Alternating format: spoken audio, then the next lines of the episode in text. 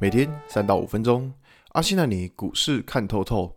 欢迎收听今天的晨间碎碎念。大家早安，我是阿信。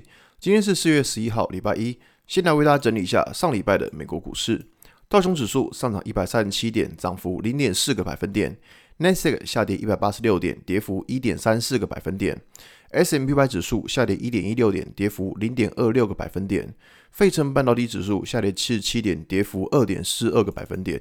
可以看到，美股四大指数在电子股的部分跌幅还是挺重的。那尤其是费城半导体跌两个 percent。那像是费城半导体跌这么多的原因，是在于 NVIDIA 的股价大跌。那其实 NVIDIA 股价大跌，当然就是我们知道嘛，之前提过的就是所谓的挖矿这一块。但其实说真的啦。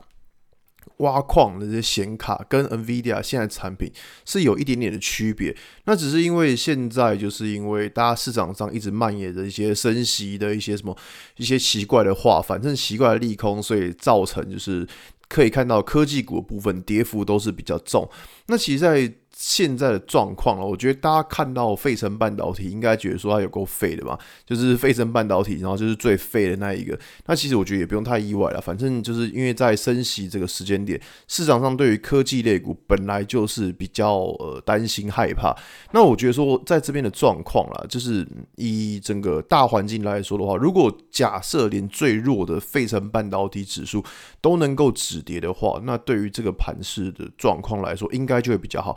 不过前提是它要能够止跌啊，因为其实以飞升半导体来说的话，目前的跌幅真的是美股四大指数里面最重的。那如果连最烂的都能够止跌的话，我觉得。在接下来的操作可能会比较好操作一点。那其实像这种状况啊，可以看到，不管像是费城半导体或科技股的纳斯达克来说的话，其实相对应台股部分，像最近的联发科也是很惨。联发科啊，或是跟手机有关的，像比如说文茂、全新宏捷科这一类 PA 相关的，其实也可以看到说，最近的股价也都是不怎么样。所以。引发就整个消费性电子的整个是，好像大家觉得说，接下来大家就不用任何三 C 产品了，感觉听起来好像蛮严重的。但是真的有到这么烂吗？这个我说真的要打一个蛮大的问号了，因为其实。呃，我们知道这东西在之前，像联发科之前跟大家提过，就关于说中国手机市场就是开始出现一些衰退的情况。那这个东西库存过高，那当然就引发了一些消费性电子产品的疑虑。但只就是股价跌幅都已经非常的重了，你说这边。呃，还要再继续追空吗？当然也不会。但是这些股票大概就是等待它到底什么时候能够止跌，我觉得这是比较关键的。因为其实在过去几个礼拜可以发现，就是这些电子股真的是拖累大盘的元凶。你看，像联电，联电都快创新低了。台积电其实虽然没有创新低，但是其实它的走势也是不怎么好看。所以我觉得这边。在这边的状况来看的话，当然，呃，像上礼拜比较热门的，比如说像是一些肥料股这一部分，那个就是市场上资金追逐的标的。但我觉得说，如果真的要看，就是整个大方向到底有没有止跌的话，我觉得关键还是在于说，像是联发科这种最弱的消费系电子产品，到底能不能够止跌，这才关键。那如果连最弱的都能够止跌的话，你就会思考说，这边的盘势可能会变得比较好。